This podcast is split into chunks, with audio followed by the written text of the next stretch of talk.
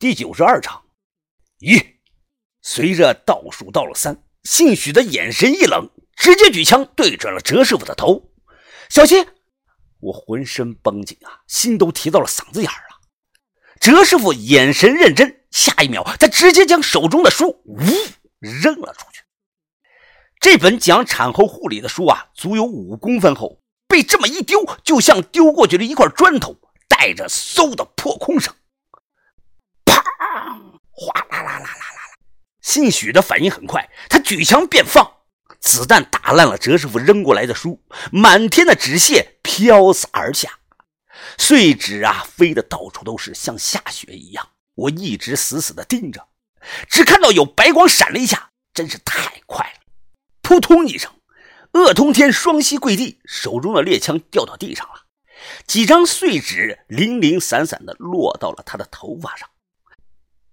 右手握枪的三根手指没了，断得很是整齐，现在只剩下了大拇指和小拇指。此外，一把泛着微微冷光的蝴蝶刀插到了他的胸口位置，看不到刀刃了，只能看到刀柄。地上都是血。鄂通天很努力的想抬起头来，哲师傅手持着蝴蝶刀走了过去，他抓住鄂通天的头发，刀刃冲着他的脖子上。随后，他迅速的后撤，场面十分的残忍，空气中都能闻到血的味道啊！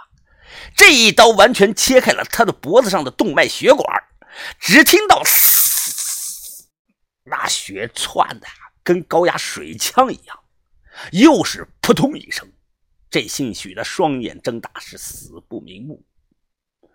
哲师傅蹲下来啊，看了看他人，哎呀，没错了，五米之内啊。刀还是最快的，因为啊，我不用瞄准啊。另外，你刚才不该叫我娘娘腔的，我最讨厌别人叫我这个称呼了。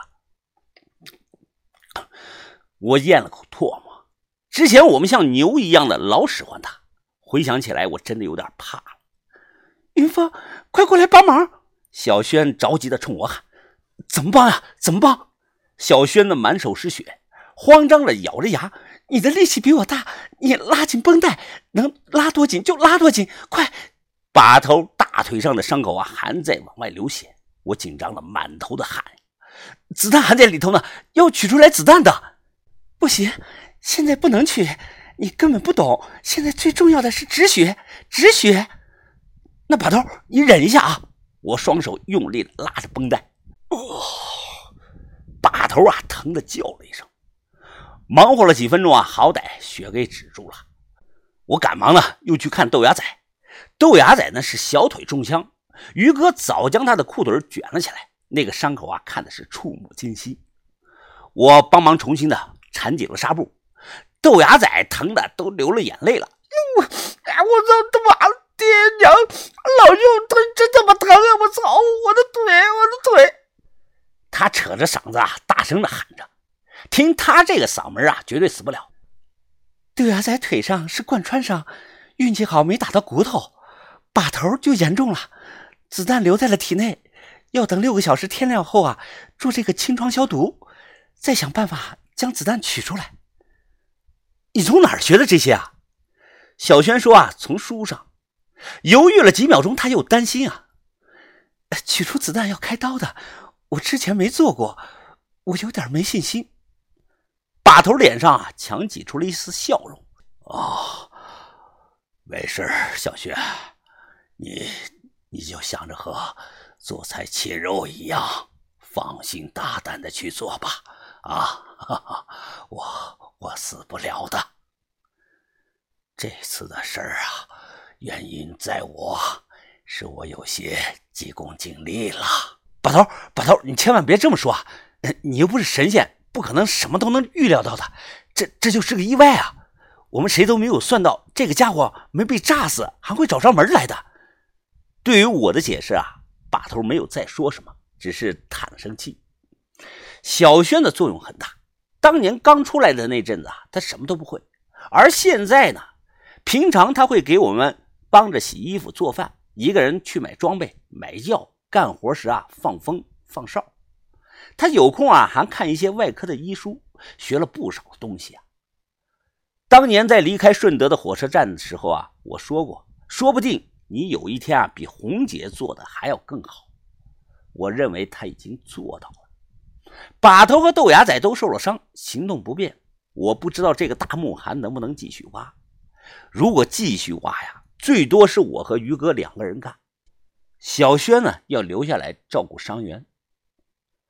我快速的刨了个坑，将姓许的尸体啊拖到了坑里。地面上留下了一条长长的血路。那条拴在树上的黑狗汪汪的冲着我们叫。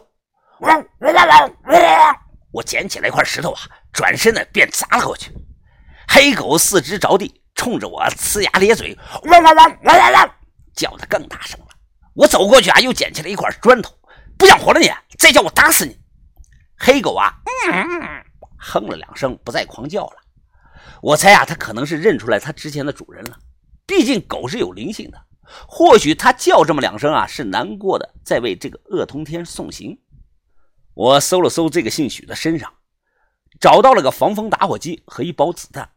他那个小包里有不少的东西，像防水的火折子、绳子、口琴、照明弹，还有一些应急的药品等。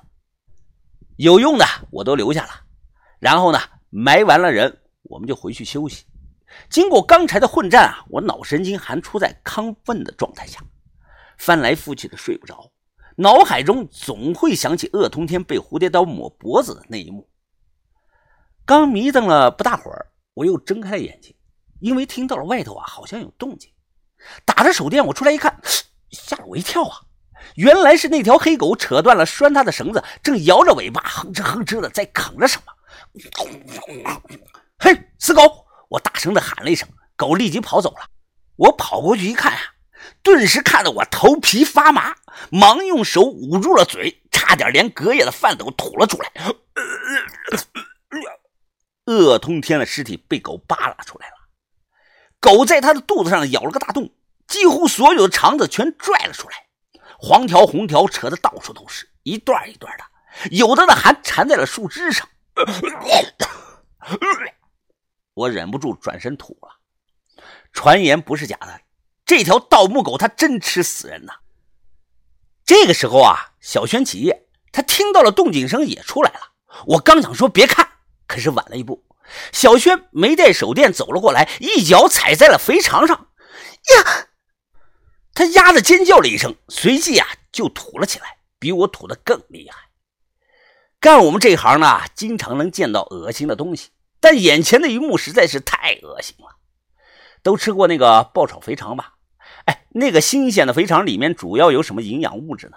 屎啊！这印证了那句话：狗改不了吃屎。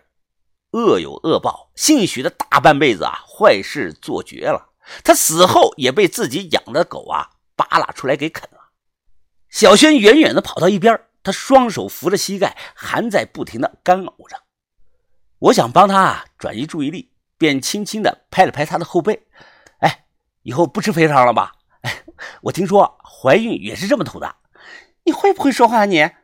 小轩朝我的腰上拧了一把，气鼓鼓的看着我。我现在要去河边洗澡，你陪我去。现在这都三点多了，你洗什么澡啊？再说了，河水可凉得很啊。小轩他瞪了我一眼，我刚才脚踩到了，恶心死了我，我必须马上洗，我不洗不能。嗯，你以为我跟你们几个一样吗？一天天的都脏成了猪。我问你，你的牛仔裤多少天没换了？我低头看了眼自己的裤子，可能有一个月了吧。我不是那种脏不拉几的人，忙解释啊，这是工作服，换了也没用啊，呃，就得穿这个脏的，呃，要是换上新的，一天就脏了嘛。行了，别说了，我还不知道你，你就是懒得不想洗，快走，陪我洗澡去。